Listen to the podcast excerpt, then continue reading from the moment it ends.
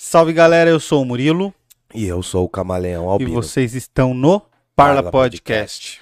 E hoje nós vamos falar sobre esquerda e direita. Sim. Nós vamos ver desde a parte histórica lá, né, Camales, como ela veio e o que significa hoje, se é que significa alguma coisa, né? Sim, sim. Nós vamos também já deixar claro que vamos tentar fazer de forma mais Menos enviesada menos possível, enviesada O que possível, vai ser impossível também, porque não enfim. existe 100% sem viés, né, Uhum. Camales? Nós temos nossas crenças, nós temos as nossas vivências, né? E o meio em que nós vivemos Sim, nos e- influencia. E como a gente interagiu até aqui, né? Então, Exatamente. é pra dar uma noção bem geral, vou tentar falar de forma bem básica mesmo, porque eu acho que é importante as pessoas entenderem isso. E mais do que isso, é importante que eu fale aqui que eu vou me contradizer. Uhum. É importante também que eu fale que eu não tenha, eu não tenho aqui os conhecimentos gerais aqui universais, não sou especialista nessa área. Eu sei algumas coisas também, entendeu? Uhum. E tem vários elementos, tem vários fenômenos históricos que se agrupam em torno dessa ideia de esquerda e direita. Exato. Então é muito mais amplo do que a gente imagina, tá bom? E eu quero pedir também a participação do chat, porque a gente sabe que tem pessoas que, que sempre tem coisa para acrescentar aqui na live. Eu assisto depois e eu Você falo, putz, comenta." ainda bem que o cara comentou isso, porque aí a gente teve um link, puxou algum assunto e é sempre muito legal. é. Então eu quero pedir para todo mundo que estiver no chat aí participar da conversa com a gente, mande sua opinião, corrija se a gente falar alguma coisa muito Discorde, errada, pode discordar também. E Mas é discorde isso. dentro de uma lógica, né? Porque depois se a gente Ah, pegar sim. comentário que não tem nada a ver, aí é complicado. É, aí você passa vergonha, né, cara? Sim. Discorde com inteligência. E, bom, vamos. Deixa eu dar um salve pra galera que tá aqui no chat, o Felipe Games. Salve, Felipe. Manfredini Retro Games. Fala Boa noite, meus caros gurus. O Felipe mandou. Fala, Hildon, a live tá boa. Ah, Obrigado, Felipe. Valeu mesmo, Ó, o. Felipe falou até que vai compartilhar. O Ed tá aqui com a Obrigado. gente. Salve, Ed. Salve, Como é que Ed. você tá, é que cara? você Tudo tá? bem? Vamos lá. O Manfredini mandou. Se colocar a paniquete, vai aumentar a audiência. É, Pô, aí é o sim. jeito, né? Hildon, Ou quanto gritar. custa, quanto custa as crônicas de Jundiaí? Eu falei pro Hildon trazer o livro dele, não mas ele é, ele, é um pé, ele é um ótimo escritor e um péssimo vendedor de É, livros. então, não, mas é porque eu acho que tem que ter um momento certo, né? Eu tinha que ter conversado contigo antes isso daí. Mas, é.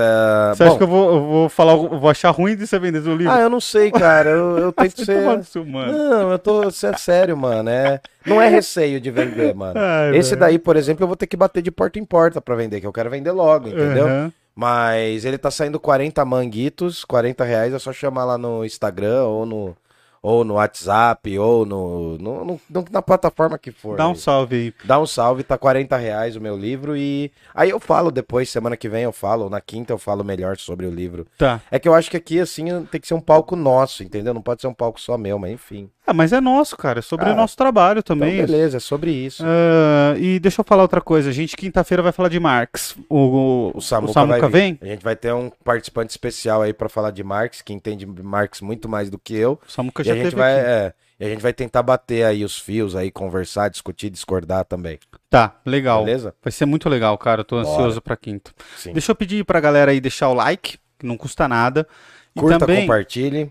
é, a galera tá fazendo uma coisa muito legal que é tirar uma foto aqui da live Printar. e postar no Instagram, cara. Se você tá assistindo pelo celular, você tira o print. Se você tá assistindo pela TV, você tira uma fotinho, posta aí nos seus stories e faz um negócio que ajuda muito, que é colocar o link. Copia o link, aí você vai lá no Instagram, tem o negocinho pra você pôr o link, ou arrasta pra cima, o velho arrasta pra cima. Agora é só o link. Aí você copia lá, cola o link e aí a gente percebe que a audiência aumenta bastante. Marque a gente que a gente vai também publicar no nosso Instagram. Nos sigam no Instagram, é importante. Nós interagimos muito por lá, inclusive tem enquete aberta lá, Sim, né, Camales? sim, sim. Eu até preciso responder umas caixinhas de perguntas que eu abri lá. Eu comecei a responder, mas acho que faltou uma ou duas. É que vida de youtuber é complicada, né, mano? Tem que ter, criar- gerar assunto todo dia. É difícil, cara. É É difícil. difícil conciliar com o trabalho. Se não Com a vida isso- real. É. É. Exato. E, bom, quem puder, ajuda a gente aí através do Pix. Se você vê valor no nosso trabalho, você ajude a gente acredita. aí através do Pix. O QR Code está aqui no canto da tela. É só abrir o seu aplicativo de Pix, abrir a parte do Pix lá, ele vai pedir o QR Code e você aponta o seu celular aqui. Qual é o Ou Pix? então, se você tiver com seu celular e for fazer direto, o Pix é pix@parlapodcast.com.br. Também está aqui na descrição do vídeo. pix@parlapodcast.com.br. Bem facinho, beleza? Beleza. Qualquer valor ajuda. E o like, né? Bom, vamos começar, Camales? Bora. Dito o começo, o que é a esquerda e a direita, cara? Onde começou isso? Por que esquerda? Por que direita? Tá. Como que é? Eu vou lá atrás, eu vou bem anterior para falar de uma palavra que teve uma alteração semântica ao longo da história. É Tá. a palavra revolução. A palavra revolução, basicamente, ela falava né, sobre um seguinte tema, sobre a astronomia das coisas, né? É. sobre os corpos celestes que se revolucionavam. Eles se moviam e giravam e voltavam para o mesmo lugar. Era sobre os astros, sobre os planetas. A revolução era isso. Inclusive, o Nicolau Copérnico vai falar disso. O século XVII vai falar bastante desse conceito de revolução na astronomia. É no século XVIII que essa palavra entra no vocabulário da consciência intelectual, da, da intelectualidade, da sociedade como um todo, no campo político, graças à Revolução Francesa, que vai ser chamada ali a partir do século XIX de La Révolution, ou La Grande Révolution, a Grande Revolução, enfim. O que, que acontece nesse momento? Até então, as pessoas não eram consideradas cidadãs de uma constituição. As pessoas faziam parte do corpo do rei, eram súditos e súditas do rei. Sim. Né? A gente fa- falou disso, tem até aquela imagem famosa, né? Isso, tem os vídeos que a gente falou do, do Thomas Hobbes, tem os vídeos que a gente falou da Revolução A Francesa. frase o Estado sou eu. O L'État Temois, que é do 14, né, Luís XIV. Então, assim, nós estamos no século XVIII, ali o ser humano não é considerado indivíduo porque ele é parte do rei. Estava se gestando, estava no- surgindo essa, essa noção de que o ser humano é um indivíduo, entendeu? Sim. Já existiam reflexões sobre isso, mas é graças à Revolução Francesa, também com uma contribuição muito grande dos pensamentos da Inglaterra, né, da coroa britânica, com o liberalismo. O liberalismo vai ser extremamente importante para esse mundo que vai ser constituído. Mas a Revolução inaugura a noção de cidadão. Tanto a independência das 13 colônias, em 1776, quanto a Revolução Francesa, em 1789. Elas são ambas filhas do iluminismo. Só para a gente resumir, quando o rei tá vendo lá na França que as coisas estão ficando tumultuadas, ele, ah, ele resolve chamar uma Assembleia Geral, uma Assembleia que fazia muitos anos que não tinha, né? E chama os três estados, que é ele, na figura do rei, tem o clero, que também tem um voto, e tem o resto, o terceiro estado, né? Que é o resto aí de todas as pessoas que têm um mínimo de direitos ou importâncias que valiam voto também. Nesse momento, né, nesses momentos das assembleias, vai ter uma galera que vai se sentar à direita do rei e vai querer manter o poder do rei. Uhum. O status tal como estava, o status quo Quo. tal como estava ali. Né? Então, essas pessoas são consideradas pessoas que querem manter a tradição da monarquia. Muitos que se sentaram à esquerda queriam romper com essa, com essa tradição da monarquia. E assim, essa é uma forma muito ilustrativa para falar, porque a esquerda era quem estava à esquerda do rei e queria uma visão mais republicana, né? Tava começando a se falar de uma democracia e dessas noções também de liberdades individuais, lembrando que são individua- liberdades individuais no campo de vista burguês. Isso não é ruim, quando eu tô falando burguês aqui, não é no mau sentido. Burguês é a noção de cidadão mesmo. É a noção da pessoa que tem direitos. A Revolução Francesa, ela trouxe muitas inovações, mas essas inovações foram destinadas, sobretudo, para os homens livres e poderosos dos reinos né, que tinham ali na Europa, sobretudo a França, tá bom? Porque a França tá no contexto ali. Já nesse momento, a gente vê uma distinção entre a ideia das pessoas que querem manter a tradição e as pessoas que querem romper com a tradição. Esse é o primeiro grande movimento que vai distinguir a esquerda da direita. Lembrando que antes da Revolução e nos momentos pré-revolucionários já existiam clubes e agremiações políticas. É uma espécie de avós dos partidos, entendeu? Os partidos já existiam. Aliás, a maioria das pessoas usavam flores no peito. E usavam, dependendo do símbolo que elas usavam, dependendo da flor que elas usavam, elas eram daquela agremiação, daquela turma. Essa flor que você tem no seu peito é de qual agremiação? Ah, essa aqui é a ditadura do amor. Ah, É a entendi. ditadura do amor. Essa aqui é a curtição. né? Eu gosto dessa camiseta, cara. Ela já tá Eu gosto ficando- dela também, já ela já tá ficando você. poída, mas enfim, é isso. E aí o que ocorre? Nesse primeiro momento, a gente tem essa noção da revolução, né? Ela altera a sociedade como um todo, principalmente ali vai, vai ser irradiada, vai ter uma noção republicana muito forte, a ideia do espaço público, e vai ter um certo nacionalismo que não é um nacionalismo extremado ainda, é um nacionalismo, há um, uma certa noção patriótica ali na Revolução Francesa que vai acabar virando outras coisas também. Né? A ideia do cidadão surge ali, a ideia, a noção de que somos cidadãos, de que somos indivíduos surge ali. Lembrando que é nesse momento que surge a Carta do direito, dos Direitos do Homem e do Cidadão. Né? É Hum, bem legal. restrito, o homem e cidadão.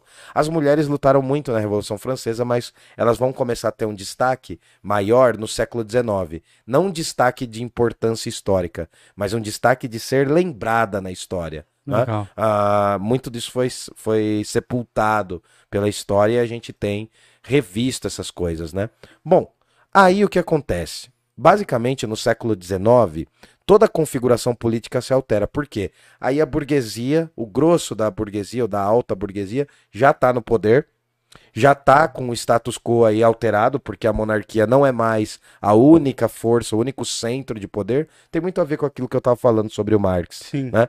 Então aí a gente tem os trabalhadores, que é uma nova camada da sociedade, com novas contradições, novos dilemas, novos problemas a serem resolvidos. É E a aí- burguesia que, cri- que cria a classe trabalhadora? É, não é a burguesia que cria a classe traba- trabalhadora porque ela não surge do nada. A classe trabalhadora já é um resquício dos servos, elas têm aí uma configuração, as classes trabalhadoras, elas têm configurações muito distintas em lugares. Uhum. né? Então, por Até exemplo, porque os trabalhos são diferentes. né? muitos, exatamente. Começa a surgir, inclusive, a especialização dos trabalhos. Uhum. aquilo que o Marx vai falar depois, lá da Divisão Internacional dos Trabalhos. Mas isso a gente vai deixar pro, pro Samuca. O que que tá acontecendo no século XIX? Tá acontecendo que tá surgindo uma nova massa de pessoas com outras relações de trabalho, outros valores. Não quer dizer que ainda os laços feudais já tenham se acabado. Né? A gente, é difícil a gente entender história, por quê? Pelo manualzinho de história, a gente quer entender da forma mais imediata. Mas a gente tem que entender que tem um processo histórico. Por exemplo, a Inglaterra, ela tá como que na dianteira desse momento, porque tá tendo, vindo lá de trás, tá tendo cercamento das terras dos camponeses. Esses camponeses estão saindo do campo indo para a cidade, né? E essas relações de vida de trabalho, de, de ofícios estão se alterando.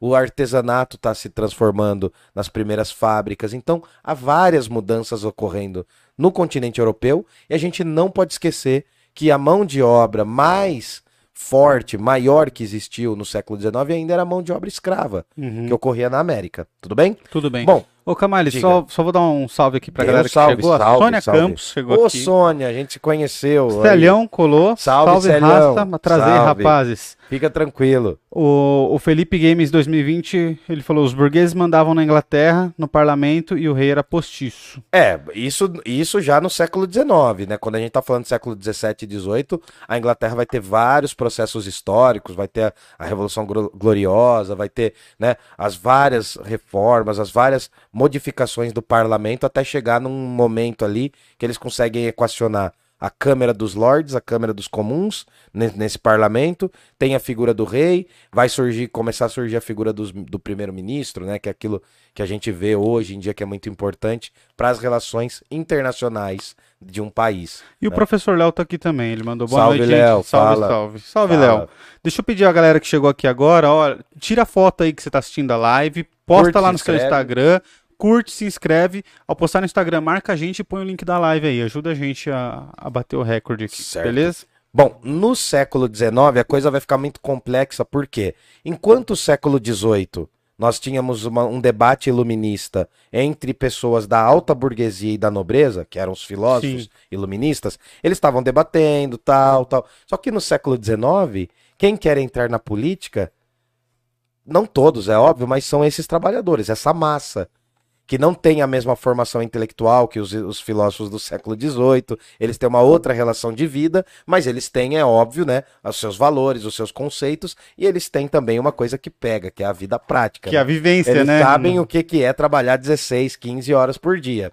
Ali no século XIX, muita coisa se altera e começam a surgir movimentos históricos. Eu já falei um pouco disso ali no, no, no episódio do século XIX. Começam a surgir movimentos históricos e novas configurações para a sociedade europeia e para o mundo também, né? Muitas coisas estão mudando, tá tendo uma relação entre imperialismo, né? E, e as, as colônias, está tendo uma reformulação disso. No século XIX, para você ter uma ideia, ser liberal era ser um investidor, era alguém que apostava no capitalismo, era alguém que, dentro das vertentes do liberalismo, ora defendia o comércio capitalista, a hora defendia a questão do trabalho, né? Inclusive o trabalho para explorar as crianças, se fosse possível, as mulheres, enfim, tinha, não tinha uma organização trabalhista.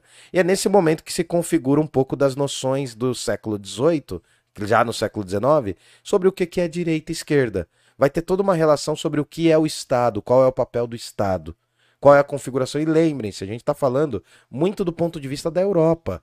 Então é difícil a gente falar. É nessa segunda geração, ali no século XIX, que nós vamos ter a segunda geração dos direitos humanos, né? O movimentos, os movimentos trabalhistas. Estão vendo que eu estou usando muito plural para não falar que é uma coisa só. Uhum. Né? Os movimentos trabalhistas estão mudando a configuração da Europa, está havendo cada vez mais reivindicação.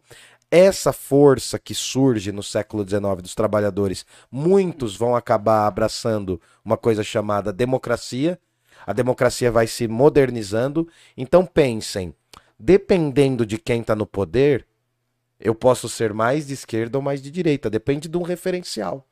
Hoje não é tão simples falar isso porque nós passamos por várias experiências. Agora tenta dar um pulo no século XX. No século XX a gente tem a experiência de duas guerras mundiais. Uhum. Primeira Guerra, 1914 1918.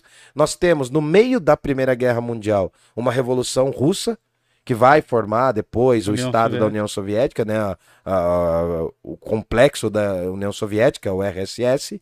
Nós temos também, no, depois da, da, Primeira Guerra Mundial, nós temos um intervalo, nós temos uma grande crise do capitalismo, que é a quebra da Bolsa de 29, e a gente tem a ascensão dos movimentos autoritários de extrema direita e o surgimento de movimentos autoritários de extrema esquerda. Né? Vão, vão começar a pular, povoar ali, né? Eu estou falando de forma resumida só para ficar mais claro. É, mas é importante também falar sobre as extremas, né, sim, cara? Sim. Porque eles acabam distorcendo um pouco o que é um e o que é o outro, né? A esquerda ali tentando aniquilar quem, quem discorda, pensando sim, no coletivo, no bem do coletivo.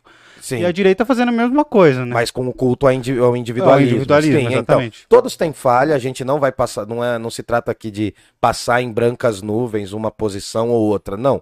Nós temos essas falhas, uh, faz parte, isso está na prática humana, e é interessante a gente falar o seguinte, tem algumas terminologias que, que eu sou meio chato às vezes. Por exemplo, no sentido acadêmico, a gente não fala extrema esquerda, a gente fala esquerda radical. Mas isso é só só para resumir Mas termos, o radical não, não vai remeter à raiz não, ali, sim, sim, tem isso, mas é, é, é uma questão de termos, de como chamar as coisas, entendeu? Uhum. Isso muda também de, de um centro acadêmico, de um lugar acadêmico, né, de um, de um lugar onde se estuda história para outro, também pode se alterar, entendeu? É só uma forma do que a gente fala. Você viu que eu falei extremos, sim. né? São os dois autoritarismos aí, né, que no sentido eles se igualam.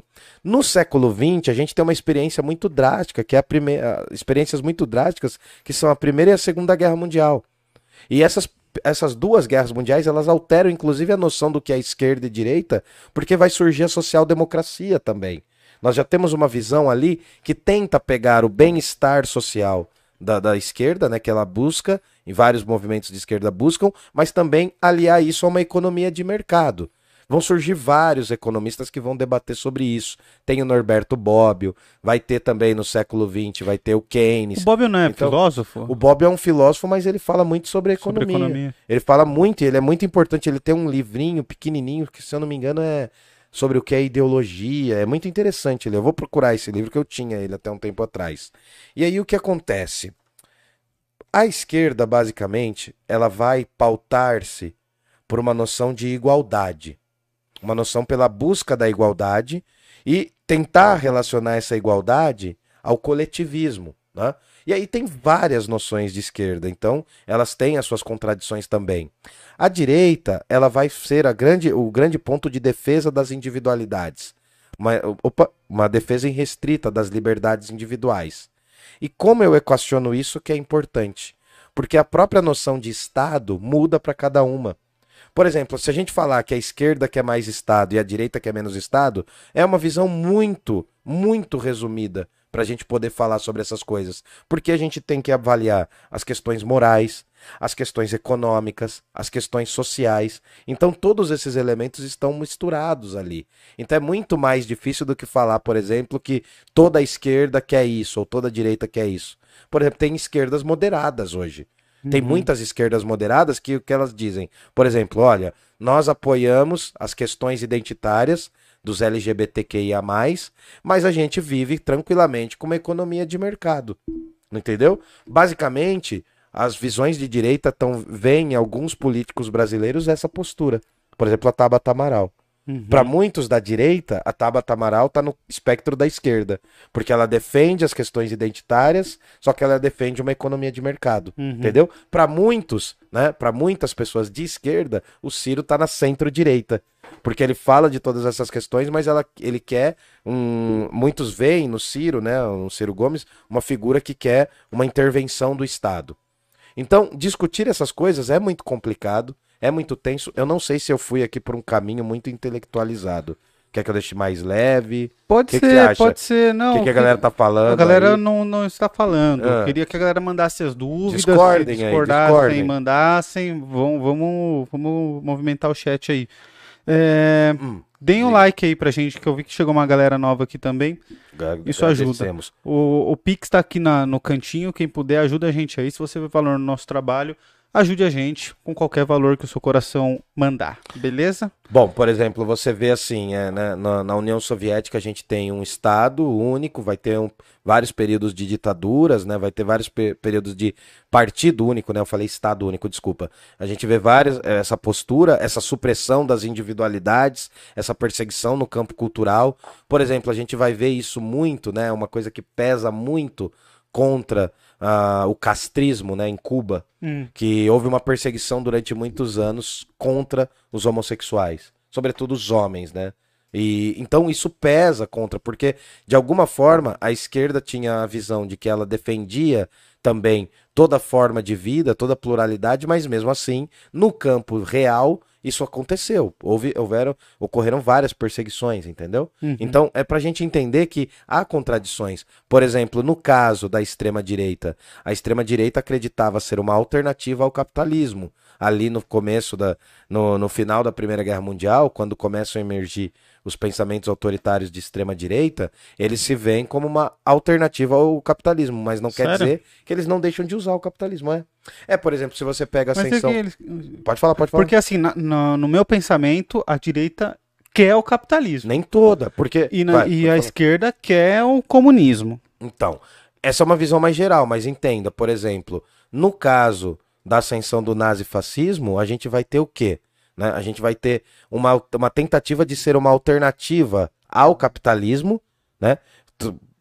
Propagado sobretudo pelos Estados Unidos, já na época dos anos 40, Uhum. nos anos 30 e 40, e também vai tentar ser uma alternativa aos pensamentos de esquerda. Porque ali, quando a gente tem a quebra da bolsa de 29, a gente tem um esfacelamento de um universo, né? A gente tem a quebra de um mundo, porque as- a, a própria economia, a própria noção de economia capitalista sofreu um grande, um grande abalo. Então, os movimentos nazifascistas, eles, eles acabam se ancorando nessa fraqueza do capitalismo para se oporem a eles.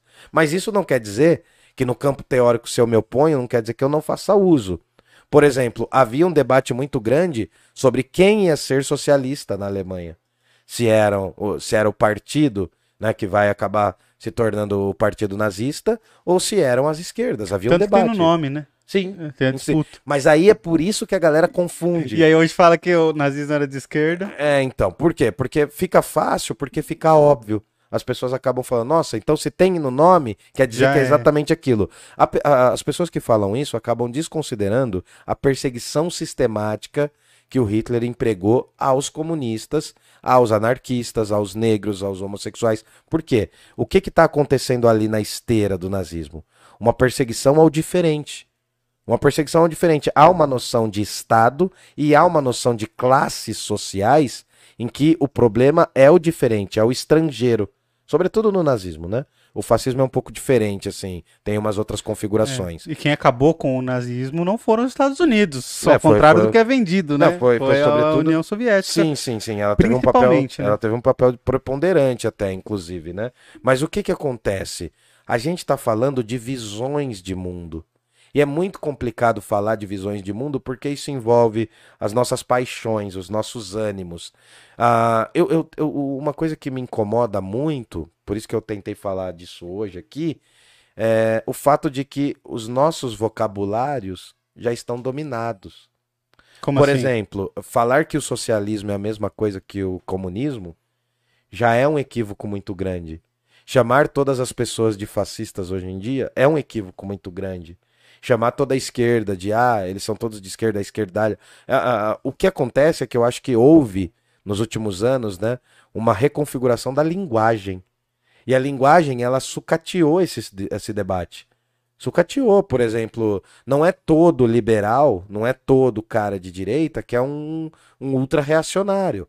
Né? Aliás, muitas das pautas de liberdades individuais foram defendidas pela direita. Foram protegidas pela direita ao longo da história. Essa noção da liberdade individual, ela foi defendida. Então, assim, além da gente pensar esquerda e direita, a gente tem que pensar quais são os limites do que é libertário e do que é autoritário. Você pode ter alguém de esquerda que seja defensor de algumas posturas da esquerda e seja extremamente autoritário. E você pode ter alguém de direita que seja defen defensor das posturas de direita e seja extremamente libertário. Aliás, a gente vê, por exemplo, hoje em dia, o que, que muita gente está reivindicando? muitas pessoas de direita e muitas pessoas que acreditam apenas nas condições economicistas da economia, eles falam assim: não, a gente é anarcocapitalista. Que é impossível, O- né? Não, não, no, no- no século 20 e 21 é possível, porque a gente tá vendo uma reformulação desses termos. Por Mas quê? aí você vai precisar. Bom, eu não vou entrar Não, nesse. não, não, mas é porque assim, o anarquismo ele sempre foi relacionado a posturas de esquerda, posturas radicais de Ah, esquerda. tá, tá. O anarqui... assim, se a gente pegasse um É, isso é espectro, verdade, é verdade. se a gente pegasse um espectro, a gente teria o quê aqui, assim, né? A gente teria uma social-democracia equilibrando as coisas, uma tentativa de relacionar a economia de mercado, o capitalismo, e também as condições sociais de bem-estar, que a esquerda sempre defende, né? Ela bate, mas no século XX ela vai bater muito nessa Aham. pauta. Aí a gente tem a esquerda, a gente tem aí ah, ainda uma visão dentro do espectro da social-democracia, e a gente começa a ter o que a gente pode chamar hoje no Brasil de progressistas, ou esquerda moderada. Essa esquerda vai aumentando com o surgimento da ideia do socialismo, as pessoas que veem que o capitalismo é uma etapa que deve ser superada, né? Tem as pessoas que relacionam isso ao comunismo, e a gente vai falar disso na quinta, essa distinção entre socialismo e comunismo, que a galera perdeu isso também. No debate a gente acabou perdendo isso. Da mesma forma que nazismo é diferente de fascismo. Aham. O nazismo é uma variação dentro do fascismo, mas enfim, é, é muito complexo de falar isso agora. E a gente tem ainda mais libertário dentro do campo da esquerda, o anarquismo. E dentro do anarquismo a gente tem um monte de posturas. A gente tem, por exemplo, o anarcossindicalismo, que é de um cara chamado Kropotkin, que é um pensador russo. A gente vai ter o anarquismo pacifista, que é o anarquismo que quer romper com os valores do Estado, da igreja e da, e do- da escola, né, de todas as representações de poder, para criar uma autogestão. E tem o anarquismo insurreicionista, que é o anarquismo que vai pro confronto, entendeu? Que a gente identificaria isso, por exemplo, nas táticas do Black Blocs. Nas táticas. Não é na, porque o- os Black Blocs, né, eles surgem na, na Europa, sobretudo, não como um partido, não como uma ONG, não como um movimento, eles são uma tática. Basicamente, eles se identificam como tática. O Black Bloc se encerra ali no protesto, se encerra ali nas manifestações. As primeiras reflexões sobre isso é ali. Então a gente está vendo pessoas que querem o fim do Estado, por exemplo, a, a social-democracia lida com o Estado. O socialismo considera que o Estado né, tem que surgir ali um outro processo até a gente suprimir o Estado ou criar um Estado, a ditadura do proletariado ou outras formas de se falar. Não é assim tão simples, mas eu estou resumindo. E o anarquismo ele quer a supressão do Estado. Agora você pensando à direita, nós temos, por exemplo, a- a- começa ali também no centro, a social-democracia, isso vai se ampliando. Nós podemos ter os conservadores, podemos ter primeiramente os liberais.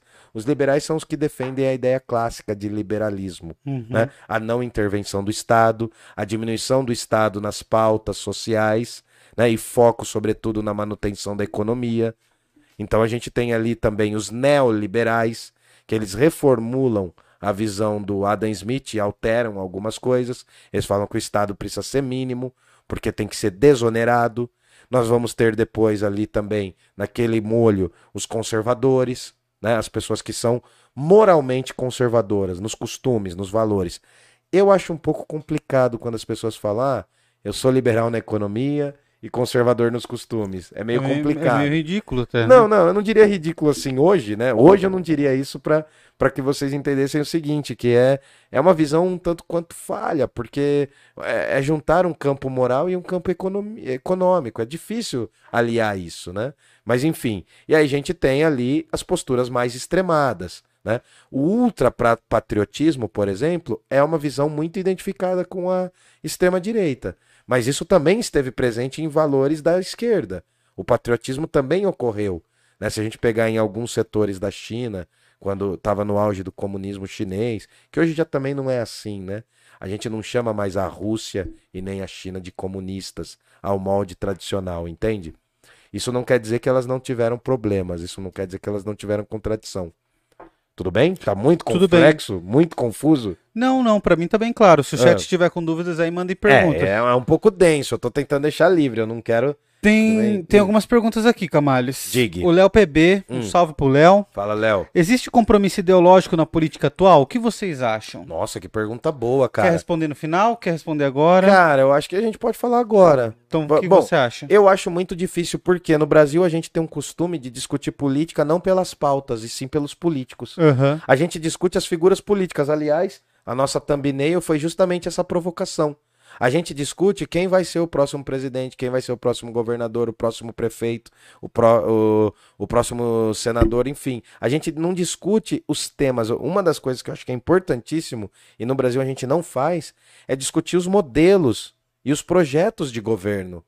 A gente tinha que estar debatendo isso hoje. Eu concordo. Não se um foi pra praia, se outro falou com o sindicato. Eu acho que isso que acaba enfraquecendo o debate. Se né? fulano já fez isso, É. se ciclano já fez aquilo. É, e, veja, e veja, por exemplo, que a, a esquerda, por exemplo, geralmente acusa a, a grande mídia de estar ancorada nos valores do, do status quo.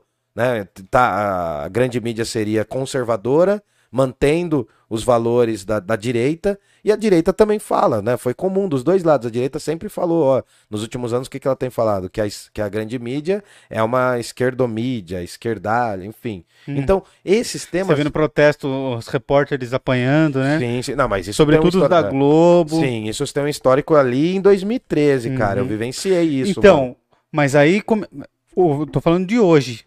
Então, A Globo, por exemplo, ela foi escorraçada em diversas manifestações de, Sim. de direita que nós tivemos aqui no Brasil. mas por exemplo. E nas de esquerda também. Sim, sim, sim, teve. E eu acho Mas que isso mu- vai desde- muito é, de encontro com o que você está falando. De, o outro De lado sempre acusa a, a mídia Sim. de estar do lado ao contrário. Sim, né? sim, tem esse dilema. Então, mas isso também tem, é claro que as grandes mídias são grandes corporações. De alguma forma aqui a gente é uma mídia alternativa, apesar de estarmos alocados num grande sistema universal e quase cósmico, né, de informação, que é o YouTube. Mas o que acontece? O que, que a gente percebe? Essa pergunta é muito boa sobre o compromisso ideológico, porque a gente vê que os nossos, a, a gente tem uma pluri, um pluripartidarismo que descambou né, numa partidocracia. Uhum. Porque existem dezenas de partidos no Brasil, não há um compromisso ideológico, um compromisso teórico. Né? Então, esses políticos pulam de partidos em partidos, fazem alianças porque é do jogo político. Isso acaba contrariando o nosso gosto, mas é do jogo político. E eu acho, cara, que o, o compromisso ideológico, o compromisso teórico, está muito desgastado porque ele nunca existiu para valer. Eu acho que ali no período da redemocratização a gente passou por esse processo né, de ampliação dos valores, das noções políticas, mas eu acho muito complicado, cara. Haja vista as alianças que estão surgindo, né? As. Quem imaginaria uma aliança entre o Lula e o Alckmin? E Parece quem que imagina. O Ciro e da E Atena, o filho cara. da Atena, cara. Imagina isso. É... Então, será que isso revela o desgaste das instituições democráticas? O desgaste de grandes figuras? Porque a gente está só vendo os medalhões e não há renovação. Mas muito da renovação política que veio ocorrendo de 2014 para cá se provou menos renovadora do que era, né? A nova política proposta por vários setores das direitas, das direitas, não é uma direita, por vários setores das direitas, tem se mostrado mais política velha do que a velha política. Então eu acho que é muito difícil falar de compromisso ideológico, por quê? Porque a gente vota é, pelo que o político diz de mais interessante que nos agrada. A gente vota, a gente não tem noção, às vezes, do partido do qual ele veio e do partido em qual ele está. A gente não tem noção dos princípios básicos de cada partido. Por exemplo, o PDT tem uma, uma vinculação, o PT tem outra, o PSL tem outra. Então, os partidos têm vinculações diferentes. E a gente acaba votando por emoção, a gente acaba falando de política somente no campo da emoção, o que não é errado.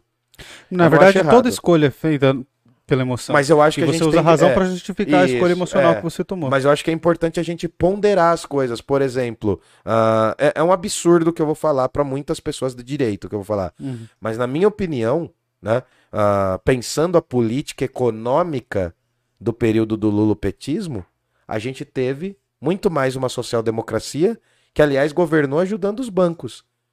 No período do, do lulopetismo, o que a gente mais teve foi né, o crescimento dos bancos. Uhum. Esses bancos cresceram, ah, geraram renda, porque o- as taxas de empréstimo estavam ótimas, eh, se fazia empréstimo, se consumia.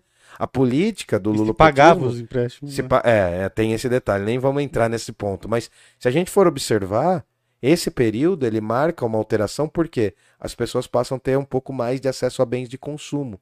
Só que bens de consumo não resumem e não garantem qualidade de vida. Exato. Esse é o outro lado do lulopetismo, que foi o lado que ficou faltando. Não operaram grandes reformas, não operaram grandes transformações na sociedade, como eles prometiam no começo, na fundação do PT. A maior parte dos grandes intelectuais do Brasil estavam nessa fundação do PT. O PT Entendeu? votou contra a Constituição de 88, Em 88. que é con- conhecida como a Constituição Cidadã, Assim, é, né? ele- é, achando que era pouco. achando que era pouco, porque eles Né? queriam mais, mais conceitos, mais valores, entendeu ali? E depois fez o que fez. E nós temos uma, assim, sendo bem sincero, né? Foi, não sei se foi talvez, eu não, não diria um equívoco do, do período do PT naquele momento, mas a gente tem uma grande Constituição, cara. A gente tem aqui, eu, eu não posso falar, talvez você saiba muito mais, mas a gente tem uma Constituição muito, muito boa. E é O muito problema nova é, também. E é muito jovem, né? A gente tem A ataques galera contra- 88 foi ontem. Se Cara, você comparar com a ontem. Constituição americana, Sim, sim. a maioria dos países é muito É. mais velha que a nossa. Sim, é que a Constituição americana ainda tem outros valores, né? Tem a, É, outra car- coisa, car- mas sim, de, sim. de só questão de idade mesmo. de, tipo, a gente combinou isso agora e isso vai perdurar pra muitos anos. É, o problema No é- Brasil, não, a gente já teve várias constituições, Sim. várias. O problema é, a gente tem essa herança republicana também da Revolução Francesa, acaba pau- pautando, inclusive, alguns países latino-americanos. Mas o que o Léo per- perguntou é interessante por quê? Porque o que a gente vê é essas bancadas cada vez mais fisiológicas em que não há uma vinculação. E olha o grande problema. Se a nível, ah, nível federal as, as alianças nem sempre são colocadas, a nível municipal você vê a mais diferente forma de aliança. Por quê? Cada região do Brasil opera de forma totalmente independente, tem os seus valores ali, os seus locos. É a mesma coisa de falar, olha, eu sou de direita por causa disso, eu sou de esquerda por causa daquilo. É muito mais complexo, entendeu? Se eu não me engano, Camales, haviam seis municípios na nas últimas Em eleições 2018, eu sei que você vai falar. que Sim. PSL e PT eram da se mesma coligaram, se coligação. coligaram. é. Porque no- a nível federal jamais. Nunca. Mas a nível A guerra era municipal, essa. é, a nível municipal tiveram que fazer, porque são os fisiologismos dos lugares. Cada lugar vai ter uma dinâmica muito única, entendeu? Mas eu acho assim, eu, eu, eu assim, eu não, não consigo falar agora o porquê. Mas eu acho a nossa democracia mais aperfeiçoada, sobretudo nessa questão dos votos, mais aperfeiçoada do que a democracia norte-americana, que é uma democracia indireta. Claro, eles têm uma tradição totalmente diferente da nossa Uhum. né? A gente tá colocando aqui, mas a gente tem que entender que tem diferenças, claro. Mas eu acho que a nossa democracia não é perfeita, não é, mas nenhuma vai ser. Mas a gente tem um aperfeiçoamento aí. É que a gente tinha que estudar mais isso, né? O nosso interesse político, infelizmente no Brasil, e aí eu fecho essa pergunta que ele, foi, que ele fez para mim. A nossa, a nossa política no Brasil é uma política de cada dois anos. É. Agora a gente é bombardeado por mídia, mídia, mídia, várias informações, recebemos várias contradições aí, e aí chega no período da eleição, a nossa democracia representativa que é muito falha, E aí a gente é politizado durante um mês antes das eleições. É muito ruim, né?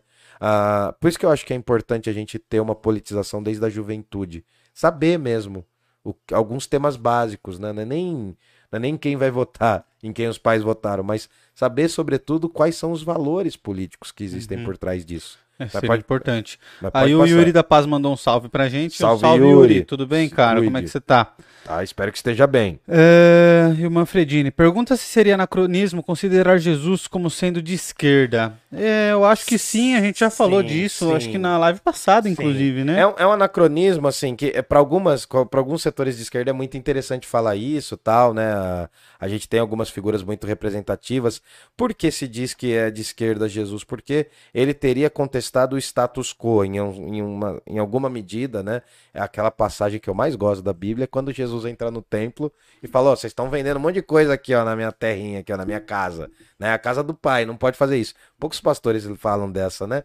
Enfim, mas o que acontece? É anacronismo, né? É um acro- anacronismo utilizado aí, porque acaba sendo um vínculo interessante, e isso eu acho que acaba revelando, foi o Manfredini, né? Foi. Isso acaba revelando um pouco da nossa relação com a política, que é uma relação ainda muito enviesada pela religião. É verdade. No Brasil, a gente não conseguiu O lado que Jesus É. estaria seria o lado certo, né? É, E aí você tenta entendeu? trazer ele pra sua. É, pra sua turma, né? Enfim, né? Bom, até onde a gente sabe, nos evangelhos, Jesus tá sempre com os pobres. É. Enfim, né? Ah, se a gente fosse terceirizar Jesus na hora lá dos pães, né? do- dos peixes, eu não sei. É bem provável que muita gente gostaria de fazer isso hoje.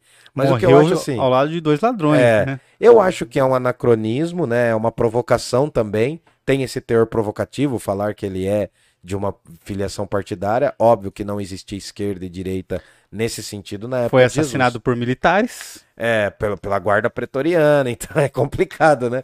É, que tem. Seria uma espécie de rota, né? É, é, seria um camburão.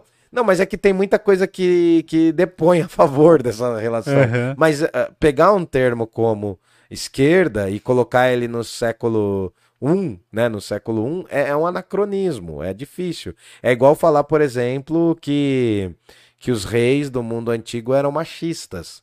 Porque esse conceito não existia, não, existia. estava colocado ali. A gente pode falar no máximo misóginos. Tudo bem? Tudo bem.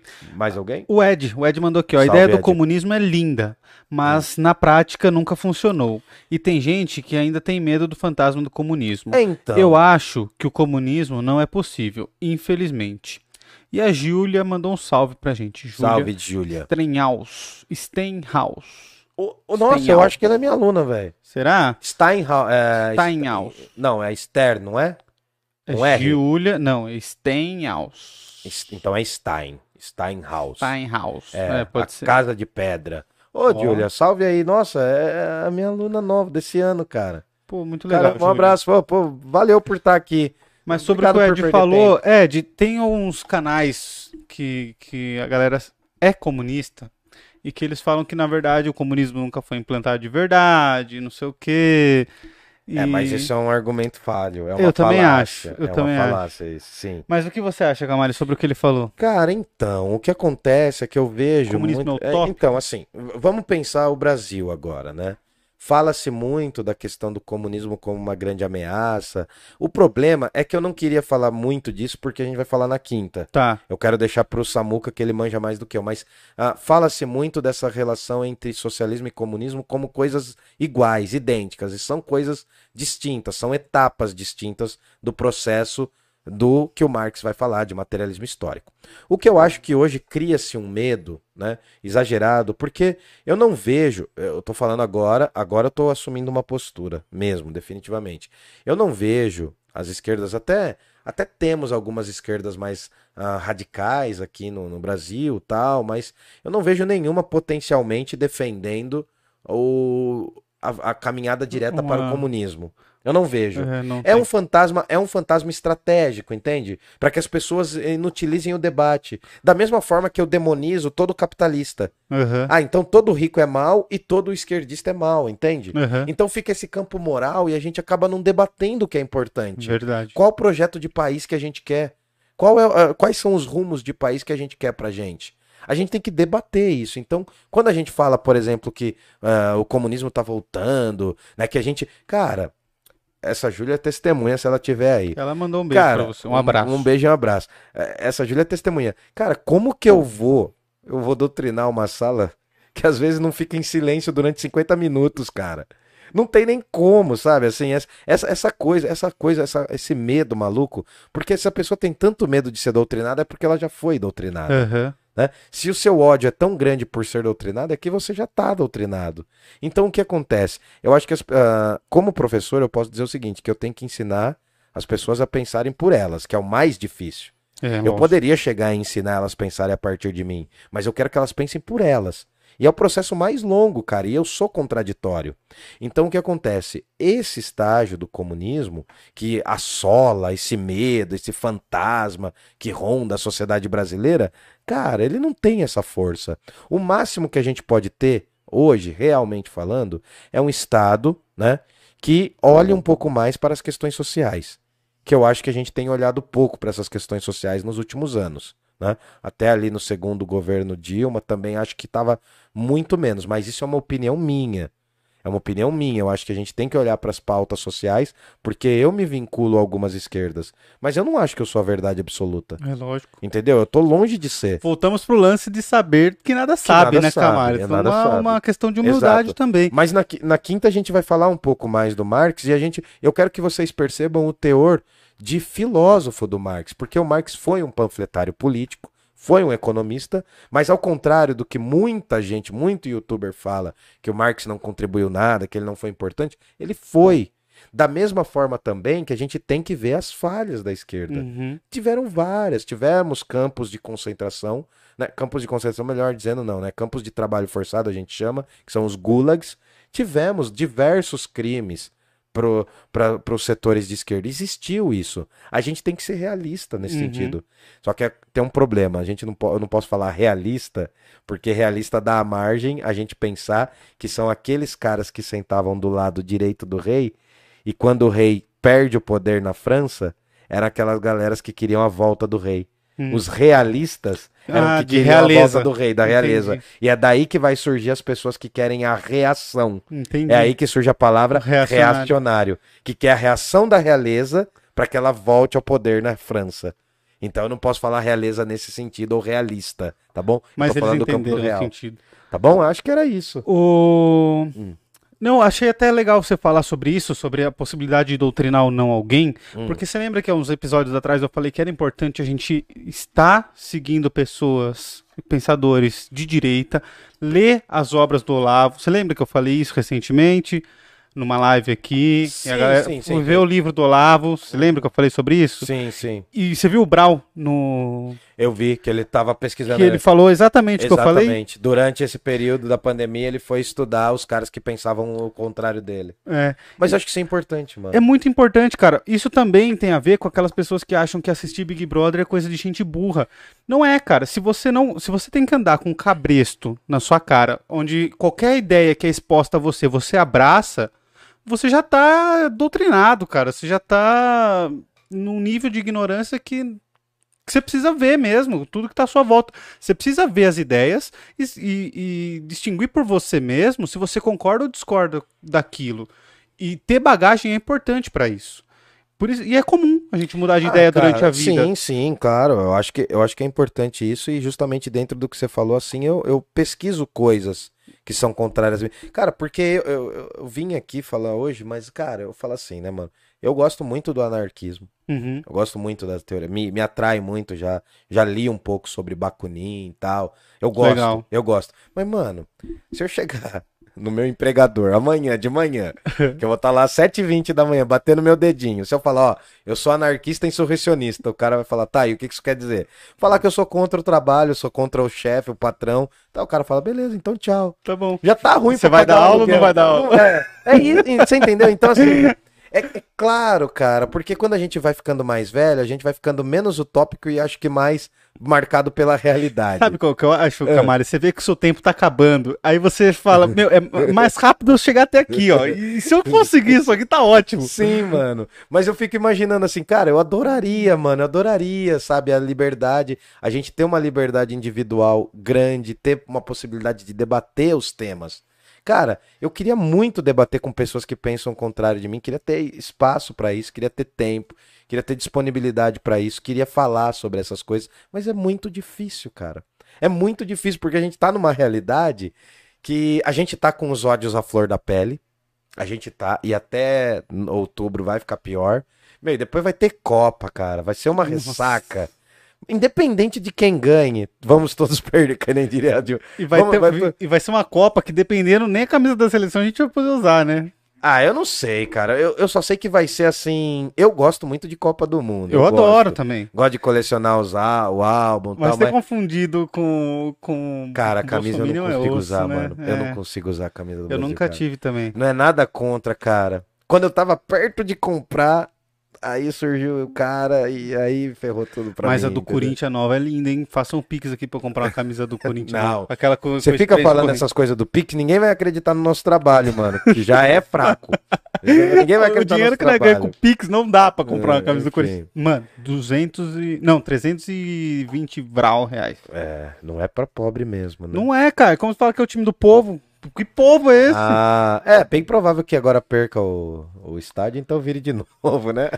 O... Vai, vou, vou até ignorar o que você falou. A. Júlia falou assim: vocês acham que o comunismo daria certo no Brasil? E antes disso, a Andréia falou: salve, Andréia Sobral. Salve, meninos. Cheguei atrasada, mas larguei o like. Valeu. Andréia. Um beijo pra você e pro seu marido que nos Valeu. assistem. Uhum.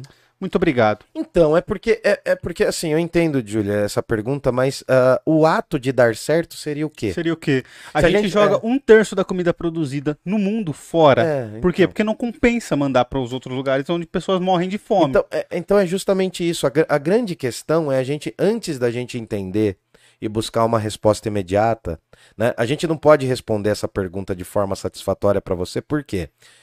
Por exemplo, a gente vive sob o sistema capitalista. E o Uhum. sistema capitalista deu certo? Deu. Mas também não deu. Se você ir na rua É uma aqui na contradição. 14 agora, você vai ver um monte de gente mora, dormindo no- na rua. Então, por algum ponto, e aí eu acho muito ruim, aí eu me vinculo às esquerdas, porque eu acho muito ruim falar que essa pessoa só tá na rua porque ela quer ou porque ela não é é um mentira. profissional. Entendeu? Então, assim, eu acho que a gente tem que pensar justamente o quê? Quais são os elementos que a gente pode trazer? Né? Eu, eu, eu não quero pensar de uma forma genérica, mas quais são os elementos possíveis dentro da visão ideológica do capitalismo, dentro da visão ideológica do comunismo, que são relevantes pra gente hoje? Porque não dá, mano. O, o comunismo que ocorreu na União Soviética é um, é um, um um comunismo, Comunismo. perdão, né? É um comunismo que a gente chama de stalinismo. Né? Não, não tô querendo aliviar porque foi terrível. Foi um período terrível da história. Houve crescimento econômico? Houve. Mas Meteórico houve- também, é, né? Não, meteórico, gigante. A, Saiu de um Rússia- país pobre para um país que Não, a disputava a Rússia- hegemonia mundial. a Rússia em 1917 não tinha trator. Não tinha trator. Ali em 1940, a Rússia é uma potência mundial. Disputa pau a pau com os Estados Unidos. E tava Depois- ganhando a corrida espacial dos Estados armamentista. Então, assim, mas, mas a gente também não pode esquecer que há falhas. Então, Sim. assim, ah, eu acho até, até a pessoa mais sincera, porque eu acho que tem, cara. Acho que tem pessoas de direita que são sinceras, tem pessoas de esquerda que são sinceras. Uhum. Assim como tem pessoas que não são. A pessoa mais sincera de esquerda sabe que implementar o comunismo é uma coisa que não tem como, não cabe.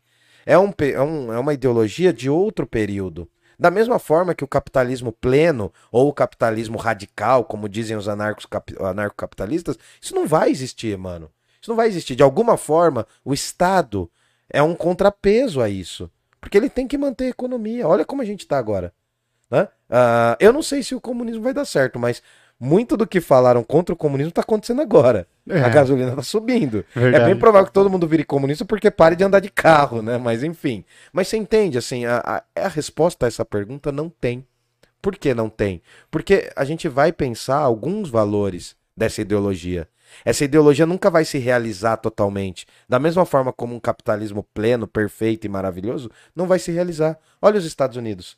Os Estados Unidos é um grande berço do capitalismo.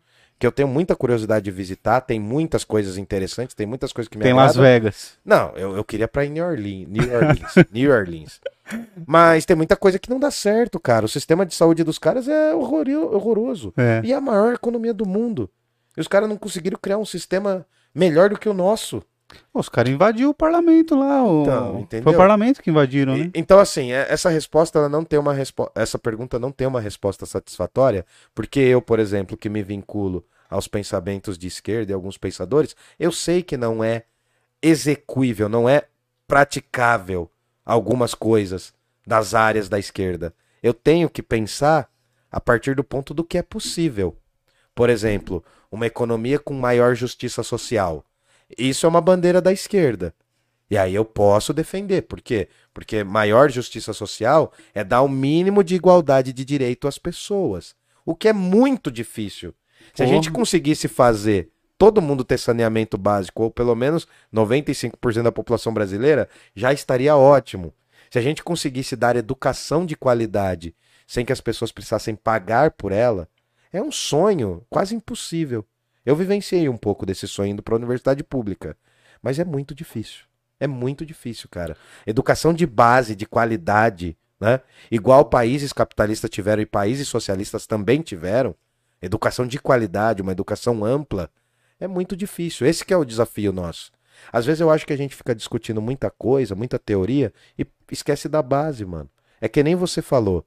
Esse ano, uma parcela da população, se for votar, vai votar com fome. Vai. Vai votar pensando na fome. O... E esse é um ingrediente complicado. o Celhão mandou aqui, ó. Salve, Celhão. Não mexe no meu BBB, fora Vini. é, Ah, cara, eu não sei. eu, não- vejo muito intelectualoide aí, cara, e é uma das coisas que mais me irrita a gente que se acha melhor que os outros. Cara, eu tá já ligado? te falei que eu não tô acompanhando porque eu não tenho tempo nem de Não, respirar mais. beleza, mas você criticar quem, quem quer acompanhar, quem trabalha o dia inteiro e chega em casa e quer assistir uma besteira. Cara, você. Se você não pode assistir. isso, é né? lógico, velho. Se você não pode assistir uma besteira porque te emburrece, você- você é burro. É isso. É, mas a gente já descambou aqui do assunto, mas tudo É. bem. É. Ah, mas, é, e eu falei que ia ser imparcial com você, foi. Eu não fui nem um pouco.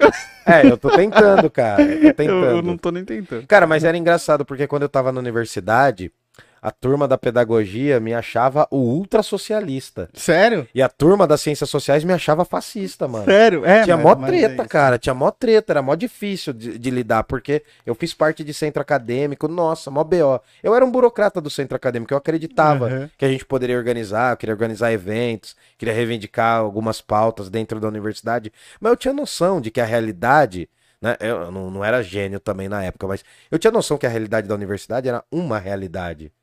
Saindo da universidade, o mundo é muito maior. Eu até achava estranho, porque nós, como estudantes universitários de universidade pública, a gente reivindicava muita coisa. Mas a gente não pensava que a gente era cidadão igual a pessoa que não chegou na universidade pública. Aham. A gente se achava cidadão de privilégios. Então foi assim, eu, eu vivi a expansão das universidades e eu vivi as contradições disso. E eu gosto muito de falar sobre isso, eu não vou E falar. você teve origem periférica, então você A minha origem é periférica. É. Eu não, eu não sou um paupérrimo, eu não sou, eu não fui, não fiz parte da periferia extrema, mas eu vim de uma origem operária. Uhum. Então já é uma origem periférica. O fato de eu ter Cara, você vivenciado... morou na periferia. O bairro que você morou em Jundiaí era o No- mais longe que tinha. É, eu morei no- em bairros distantes, é. Então. Então, então, assim, eu tive essa experiência, né? Mas é porque quando a gente fala periférico, tem ah, agravantes, favelas, Não, eu mesmo, sei, eu sei. comunidades, entende? Então, assim, É que Jundiaí é uma cidade muito privilegiada ainda. cara, muito. Então, é isso que eu falo. No auge da. A gente tá no auge do estado mais rico do país. E numa região, né, que é o interior de São Paulo, que é muito provinciana, mas é uma das regiões mais ricas do país. É muito difícil a gente falar, por exemplo, do Brasil. Que nem a, a Júlia me perguntou. É difícil falar do Brasil, porque as dinâmicas do Brasil são muitas. Ela, se eu não me engano, é gaúcha. Hum. Ela sabe que a realidade lá do Rio Grande do Sul é muito diferente da gente. Aliás, o, Rio- o estado do Rio Grande do Sul é um estado que estava quebrado economicamente, ainda tá, Uhum. entendeu? Já foi, já foi muito mais forte economicamente, hoje está muito enfraquecido. Os servidores públicos pagando, recebendo a cada dois meses, teve muita treta lá, né? É, o, Fá, assim- o Fá já falou disso também. A gente tem uma noção de realidade aqui muito diferente. Claro, ele foi pra Maceió ele falou: Meu, é, é bonito e rico duas ruas ali principais que é dos turistas. O resto é tudo muito pobre comparado ao Então. que a gente tem aqui. Sim, cara. Né? Pô, você já foi viajar de carro pelo Brasil? Eu já andei bastante aqui. Pô, eu já, eu já fui já fui para lugares distantes, e aí você vê que assim, você saiu desse polo aqui, é tudo muito ruim, cara. As estradas, tudo é muito ruim. Sim, as regiões são. E aí você vê o quanto o Brasil é pobre. E ao mesmo tempo quanto é rico, né? E ao mesmo Porque tempo. eu quanto- acho que assim, o grande, eu acho que o grande problema nosso, eu deixei essa dica aqui pra vocês, ó. É uma história do Brasil. Brasil, uma biografia com a Lilia Schwartz. Tem a, como que é o nome da outra escritora, meu Deus do céu? É uma socióloga do Rio de Janeiro. É a Lilian Schwartz. Lilia Schwartz e Heloísa Starling. Starling, isso, eu sempre esqueço o nome dela. A Lilian Schwartz é uma da ma- da ma- das maiores historiadoras do Brasil hoje, cara. eu Oh, indico muito muito. E é o que a gente sempre fala no mundo acadêmico. Quantos Brasis há no Brasil? É, Então, ah, profundo. é, é muito complicado, mano. É muito complicado. Ô, galera, dá o like aí. Quem não deu ainda, eu vi que chegou uma galera nova aqui. A Isso ajuda muito a agradece, gente. obrigado. Quem vê valor no nosso trabalho e quiser ajudar a gente através do Pix, o Pix tá aqui, ó. Só abrir o aplicativo do, do seu banco e colocar no QR Code. Ou então digitar o pix.parlapodcast.com.br. A melhor Isso nos forma ajuda de, é, muito. a Mas melhor forma de like aí. ajudar é dar o like, curtir, comentar e, pô, É. obrigado. Pô, fiquei feliz. Nossa, eu- hoje eu ia falar com a Júlia, não deu tempo. Pô, obrigado, meu. Sério mesmo. Se tiver ainda aí, valeu. Deixa eu ler mais coisas aqui que a galera tá empolvorosa. Hum. Ah, o Yuri mandou, ainda mais agora é difícil mesmo. O Léo mandou uma coisa interessante aqui, Camales. O Olavo, ele era conhecido por ser um intolerante. Vale a pena debater com um intolerante? Cara, ah, assim, pra mim, eu vou falar na minha opinião. Pra mim, o Olavo de Carvalho, ele suscita um interesse que eu quero colocar isso em literatura. Você comentou. Só.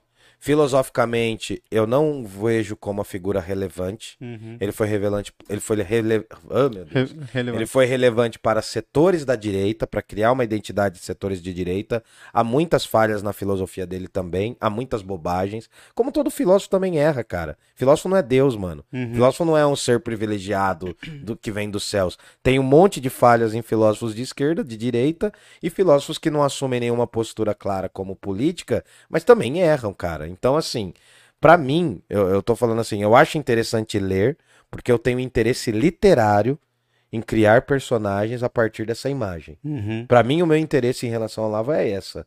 Assim, eu não me sinto Mas você acha que atraído. deve debater com com Cara, ah, depende do nível de intolerância. Se é uma pessoa, se é um intolerante que dá pra, dá pra gente moldar ainda, depende do nível de intolerante. Por exemplo, eu não quero debater com um extremista que é um racista extremista. Eu não vou debater com um cara desse. Não tenho porquê. Porque a postura dele é tão arraigada que não adianta falar Uhum. com uma pessoa assim.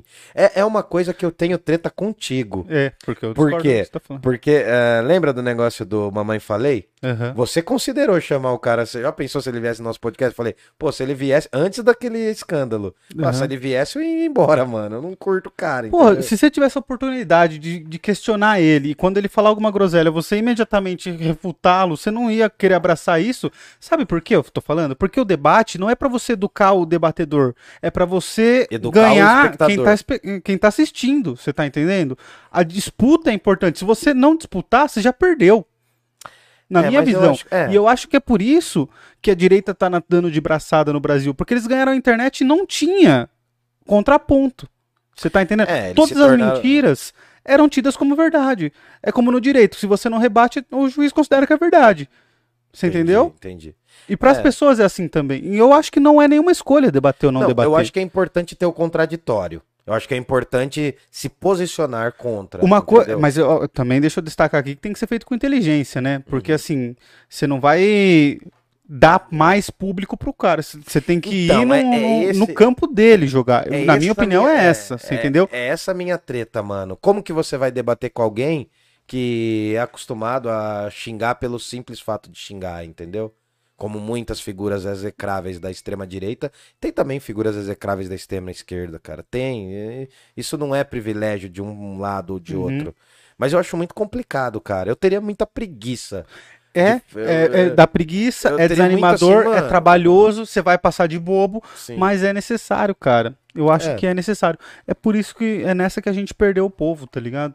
Sim, sim, sim. É verdade. Faz sentido o que eu tô falando ou não? Faz. tô falando merda. Não, faz sentido, mano. Se é vocês importante. discordam, mandem aí no chat. Mas faz sentido, mano. Mas eu acharia difícil, entendeu? É, eu acho, eu acho muito isso pelas coisas que eu vi na faculdade, cara. Sim. do debate ele é importante. A- as coisas têm que ser ditas. Se o cara tá te xingando e isso é uma idiotice, Ah, alguém é pensou na discurso- lógica disso. É, disso aí- ser uma idiotice. E se você falar sobre isso, as pessoas vão entender. Se você falar assim, beleza, cara, você me xingou um monte aí, mas sobre o que eu falei. Saca?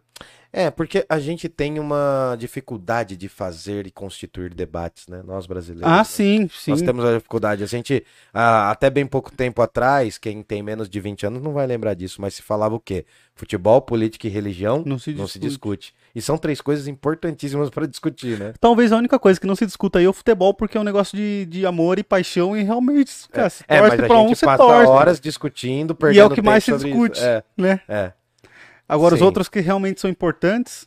exato. A gente acaba perdendo, né? Verdade. ah, Que bonito. Você tá dominando aí hoje o rolê. ah, imagina, Camales. É, é, vai fazer é aniversário amanhã. é Aniversário dele amanhã, ó. Tô, tô ficando sábio, Ah. Fortaleza. Não, osmose nada. Aqui tá seco, tá árido, mano. Não tem mais nada. Nenhum conhecimento. Ah, mandaram aqui, Camales. Hum. O Célio mandou tem que ser uma camisa vermelha da seleção. Cara, eu, eu queria uma preta que eu vi. Os caras pegaram as camisas da Ursal, mano. Lembra da Ursal lá do, do Cabo da Ciolo?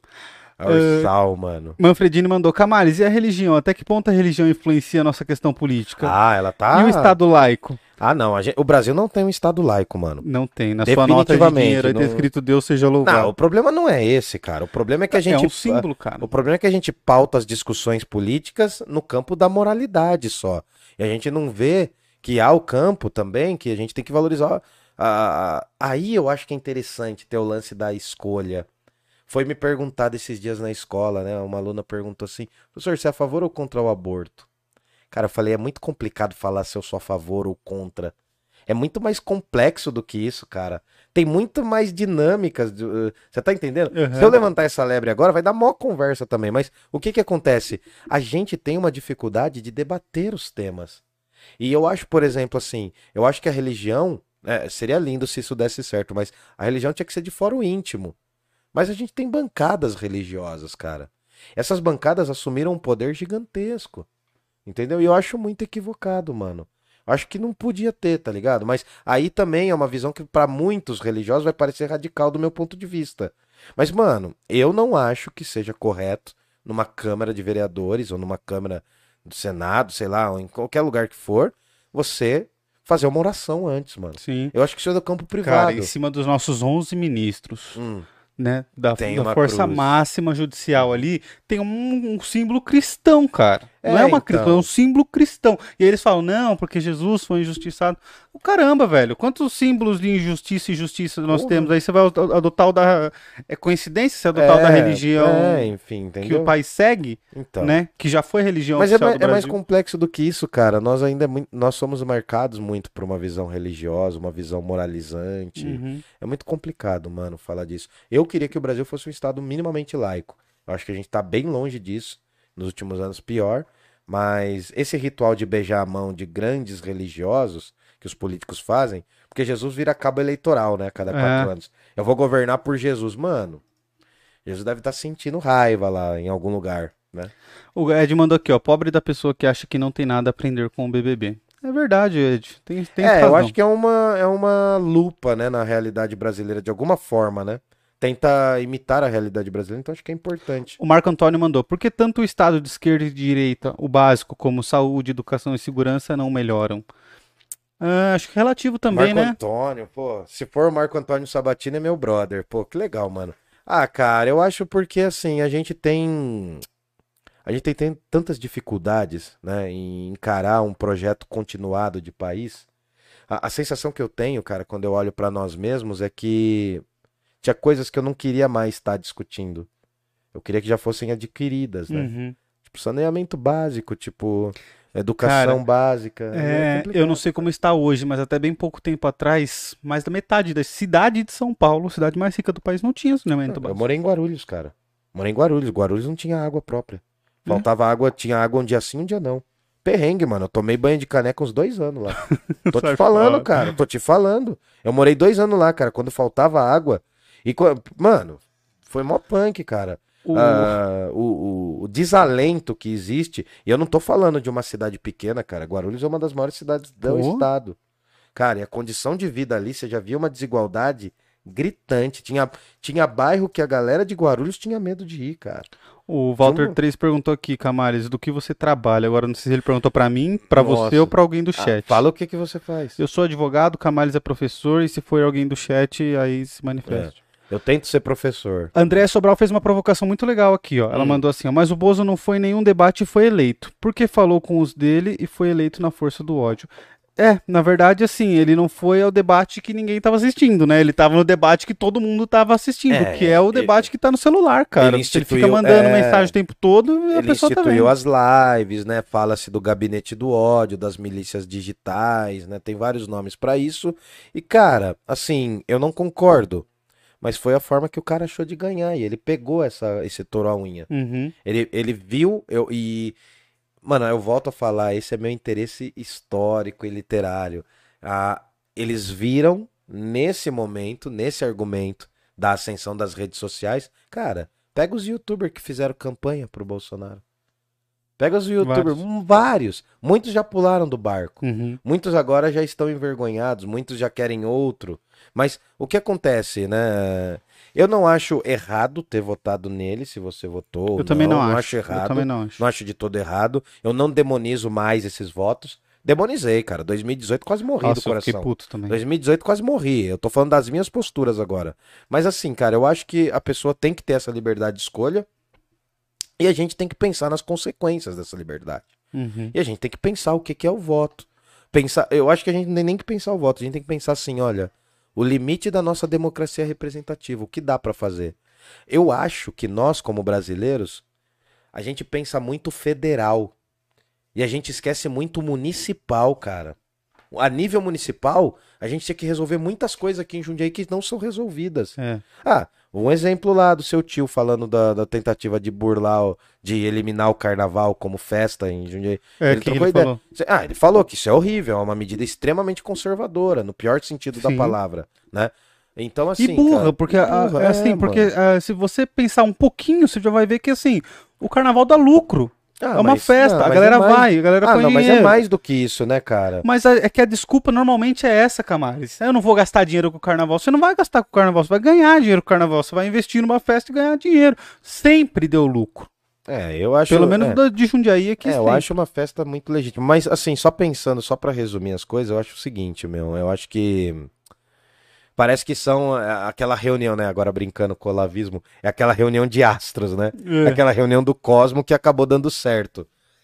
E eu acho assim, cara, eu acho que não foi tanto o alto preparo da direita. Eu acho que foi um grande pre- despreparo dos progressistas e da É o esquerda. que eu acho também, Camares. Eu acho que foi um despreparo. o- Eu acho que teve um lance de despreparo dos outros lados. Entendeu? Porque a galera não entendeu a dinâmica das redes sociais naquele momento. Uhum. Eu acho que teve isso. Eu acho que a esquerda Claro. demorou pra entender que o, o que é o público. É, tem O que é, não, o, eles, que é o povo. eles entendiam Tá que era o povo até um limite, Até um mas eu limite. acho que esse povo que ganhou os bens de consumo e começou a ficar. Que, que o que acontece? Foi aquela camada que enriqueceu e voltou pra pobreza de novo. Uhum. Eu me incluo, eu me incluo. né? Enriqueceu, Eu tô Camares? total- Não, eu não enriqueci. Mas eu Não, tava. mas é, todo mundo fez Mas isso, ali, sabe, 2014. Ô, cara, eu tava viajando, mano. O auge das minhas viagens pela América Latina foi entre 2007 e 2012. Foi esse período, cara. Foi esse período. Consegui comprar PlayStation, Você entendeu? comprou Playstation. É, né? comprei, entendeu, mano? Eu tava bem. Depois eu dei uma melhoradinha, mas daí, nossa, a pandemia derrubou total, cara. A pandemia derrubou total. O Ed mandou aqui, ó. Também acho muito importante debater com intolerantes. Acho que se plantar uma sementinha da dúvida nele já vale a pena. Ah, eu acho difícil. Tem intolerante que não dá Cara, também, cara. Não é quantas todo mundo. pessoas a gente já não conversou que falou que eram evangélicas, por exemplo, tipo, muito e se tornaram de esquerda por algum motivo. É, ou que viraram mais ponderados. Por quê? Porque em algum dia teve algum contato com alguém que falou alguma coisa e fez sentido pra ele. E aí quando você planta semente, cara, e você destrói aquela base de verdades que a pessoa tem na cabeça, ela tem que construir aquilo de novo. Eu tô fazendo isso na sala de aula. É, você Mas- tá doutrinando as crianças. Não, eu tô. Eu... É que hoje, mano, eu encenei o mito da caverna numas É. salas. Não foi em todas. Eu queria ter ensinado em todas, mas não vai dar. É, Eu encenei o mito da caverna, daí aí um, um dos moleques falou assim: professor, isso tem a ver com a saída do Neo da Matrix? Falei, é isso. É mágico, né, Aí eu, velho? mostrei, aí eu mostrei a República, aí eu mostrei. Nossa, a gente tava falando de política, mas enfim. Mas a República é Ah, sobre é- política. nossa. Aí eu peguei a República e falei, o roteiro do Matrix tá, Tá aqui. aqui. Aí eu mandei ele abrir na página do livro 7, O Mito da Caverna. Nossa, o moleque teve um brainstorm, uma tempestade de cérebro. o olhinho, assim. É, uma tempestade de cérebro. Pô, foi incrível, cara. Foi incrível, foi incrível mesmo, assim. São os momentos mágicos, cara. Você acaba. Porque eu falei muito assim pra molecada. Eu falei, mano, eu quero que vocês pensem do jeito de vocês. Eu não quero formar grupo, não quero ser, ser dono de nenhum complexo de estudante, não, nada disso, cara. Eu acho que é importante que eles pensem. Também acho. Mas o ato de ser professor é um ato político, cara. A gente tem que tomar cuidado toda hora. Hoje eu tô mais maduro, eu já cometi muitos erros. Eu ainda erro pra caramba, mas hoje eu acho que eu tô um pouco mais maduro. Eu aprendi um pouco. A Andréia mandou aqui Também sim. 10 anos que nem um burro dando aula, louco, enfim. A Andréia mandou sim, debater é esclarecer. Eu também acho, Que acho bom. legal. E é uma. Debater é uma guerra, cara. E ela precisa ser feita. Eu vi o próprio João Santana falando isso no Roda Viva. Ele falou que a política ela substituiu o quê? Ah, ah, antes se passava o poder ou pro seu filho ou para quem viesse e tomasse de você o trono. A política veio para substituir isso. É, mas Mas a política é, ainda é uma guerra. a democracia é uma tentativa de aliar opostos, aliar forças contrárias ou equacionar forças É contrárias. uma né? guerra em tese sem violência, né? É, Mas tem violências simbólicas É, também, né? é. Tem violências físicas também na democracia. por isso aspas. É. Aí a Júlia mandou aqui, ó. E vou responder só o da Júlia, mais porque a gente já tá há muito tempo, tá, Camalhos? É, a gente não quer cansar vocês. Mas ela fez uma pergunta muito importante aqui, ó. Esse ano eu tenho o direito de votar, porém não é obrigatório. Vocês acham que eu deveria? Eu acho que só de você ter essa preocupação já faz de você uma pessoa sábia o suficiente para escolher um candidato e ir lá e votar, seja Então, qual for. Não, eu acho Ainda que você tem que. é. Eu acho que assim, você. É, é quase religioso isso, né? Você tem que ter um encontro consigo mesma. Você tem que estudar. Você tem que pensar quem você acha que vale a pena, se vale a pena. Porque assim, né? O voto é uma tomada de poder. É que a gente tinha que levar mais a sério. Mas a eleição não termina no voto. Ela começa no voto. Aham. Então você tem que decidir, mas você tem que também monitorar, você tem que reivindicar. Desde o textão no Facebook, que agora acho que ninguém mais usa Facebook, enfim, né? Desde o textão, até isso, né? As redes estão tirando, né? Tenho saudade dos textões. A Eu fazia tá grandes cada, textões. cada vez menos, né? Menos, né? Agora é frase. 15, é, o- é- 5, é, é, é o, é o Twitter, né? Que segundo o Barolo é a cracolândia, das Cracolândia redes sociais. Foi a melhor definição. Mas enfim, né? Cara, né? você acha eu, velho, desse jeito vou entrar no, no Twitter pra ficar falando de política? Não, não vou ter tempo pra isso. Mas eu acho, Julia, que é o seguinte, eu acho que é um passo na maturidade, é um passo que a gente deveria dar muito mais importância. Quando eu tirei meu título de eleitor, eu não dava a mínima importância, eu fui aprender depois também. Eu acho que é um processo importante pra você passar. E aí você pode escolher se você vai votar em alguém, se você vai justificar o voto, porque ao contrário do que muita gente acha, eu acho que no Brasil ninguém é obrigado a votar. Você não precisa ir lá no dia. Você não precisa ir lá no dia, ou você pode ir lá no dia só pra justificar que você não vai votar em ninguém. Aham. Eu não acho que isso Tem uma é multa, acho que de dois reais. na também. 3,30. 3,30. Eu não acho que isso é ser obrigado, mano. É mais barato você pagar a multa que pegar um busão. É, a, é, a questão da obrigatoriedade é que as pessoas acham que isso é uma, uma afronta à liberdade de expressão. Não acho, cara. Eu acho que você pode ir lá, como eu já fiz, chegar lá, justifiquei meu voto e sair. Falei, ó, não vou votar em ninguém. Pá, pronto, mano. Então acho que é interessante, assim. Eu acho que a gente precisa ter jovens que tenham um pensamento crítico, mano. É, É importante, cara. A gente tá num, num universo, eu vejo assim, mano. A molecada tá imersa na internet. Eu tô falando isso dentro da internet. A molecada tá imersa na internet. Eu fico muito preocupado com o que eles estão vendo. Entendeu? Porque tem uma coisa que é da idade, tem que ver, mano. A gente vê TikTok. Imagina um moleque de 15, 14 anos, uma menina de 14 anos. Então, assim, eles têm que ter essa preocupação. Eu acho que é importante formar uma geração de pessoas que tenham um pensamento crítico, que queiram mudar. Eu não tô falando mudar o país, não tô falando mudar o mundo, mas mudar a rua, o bairro, a família. Entendeu? Como a É. O relação meio com a social que você vive É, ali. cara, porque eu acho que é importante que tudo é política, né? O Aristóteles Tudo, falava. tudo. O homem é um animal político, nós convivemos. Nós precisamos conviver. Ah, eu tenho que conviver, eu posso brigar com um monte de gente, mas amanhã eu tô na sala de aula. Eu tenho que conviver com as pessoas. Eu acho que pensar a política, eu não sei, eu acho que a gente fracassou triunfalmente no episódio de hoje. A gente fracassou muito bem. A gente concluiu alguma coisa? Porque eu ia falar muito de Estado, de poder. A gente tá aqui falando há 200 horas. Mas o que eu diria é o seguinte, mano: se informa. Mas eu queria que todo episódio livros. fosse assim. Cara, a gente respondendo queria. questionamentos do chat. Assim, cara, procurando leituras, é assim que você vai formular sua opinião. Por exemplo, em 2018 tava um caos, eu falei, mano, eu vou fazer o que eu sempre faço, desde quando eu me tornei mais maduro politicamente. Pegar os planos de governo. Uhum. É a primeira coisa que eu sempre faço. Você achou? Tem gente que nem Nossa. entregou o plano de governo. É, é, não, entregou um Mobral, né? Enfim, foi feio. Teve uns planos de governo, cara. Ai, velho. Não, assim, e, e quem tava no game, mano, os melhores planos de governo é quem tá sempre no game. Era sempre assim, tipo, o PT e o PSDB, cara. Não quer dizer que eu concorde com tudo. Mas eram os projetos. Não, filtradinho é- era o projeto que tinha começo, meio e fim, tá ligado? Não, eu vou falar, mano. Eu não era pra eu tomar postura, mas o do Bolsonaro parecia o PowerPoint da igreja, cara. Horrível. Os meus PowerPoint de aula são ruins. As minhas artes do Canva minha- ficam mais. Nossa senhora. É isso aí. Bom, vamos chegar, aí. Camales. Quantas horas você acha que a gente fez essa Nossa, live? Ah, a gente começou, a gente antes de começar o episódio Eu falou, queria falar uma Camales, hora. 40 minutos, nós passa a régua, uma hora Não, vai dar eu de tava pronto perguntinha pra ali. falar uma hora. Você foi ser democrático e ouviu todo mundo, a gente se ferrou. Esse é o problema da democracia, Camales. Tô brincando, hein? Democracia é importante. Uma hora e meia a gente fez. Então tá bom, né? Deixa a galera aí que galera vai ficar podcast entretida. longo. Gente, a gente agradece de coração, legal pessoas novas aparecerem. Fiquei muito feliz, cara. Legal mesmo. Fiquei muito feliz mesmo, valeu aí quem veio. É interessante ter vocês aqui, é importante mesmo e é legal porque assim, apesar da gente não ser gigante, a gente consegue dar atenção pro nosso público. Eu acho isso muito legal, eu acho que isso é cara. legal, cara. A gente tenta. E realmente, sabe, não é aquela coisa que eu quero distância. Aham, Pô, ter falado com o Celhão, ter falado com o Vinícius e com a Gabi, que eles já entraram. aham. Eu acho que isso é legal, cara. A gente tava numa festa final de semana e a gente conversou com pessoas que nos acompanham. Obrigado por acompanhar a gente, obrigado pela essa paciência.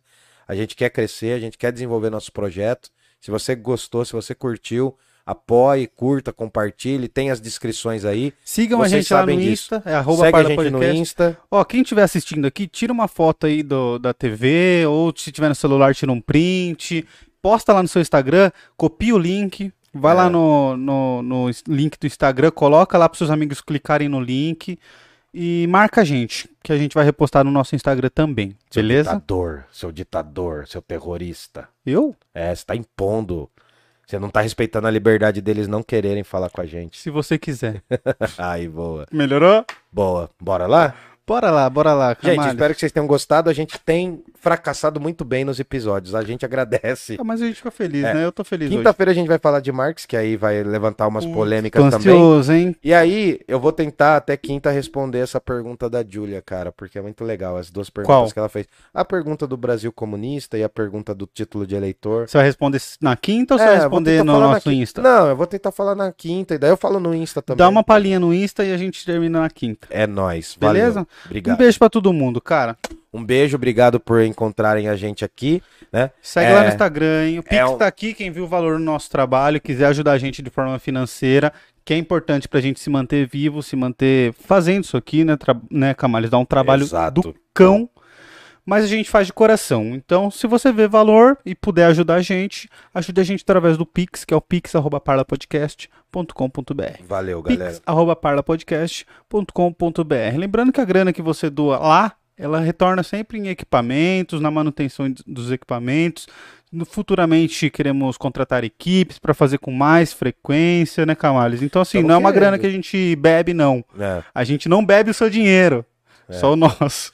Que é pouco. Mas o, o- toda a grana que a, que a galera manda lá, a gente acaba revertendo em equipamento, em propaganda, alguma coisa do tipo assim, que é o que faz a gente crescer e aumentar o parlamento aqui. É, beleza? A gente, a gente só tenta ser uma ilha de autenticidade num mar de futilidades. Porra, é lindo. Vou encerrar Beleza? com essa aí. Beijo. Obrigado, a gente agradece de coração. Um beijo. Lembrando que Jundiaí não tem heróis. Vida Longa ao Parla Podcast. Nós.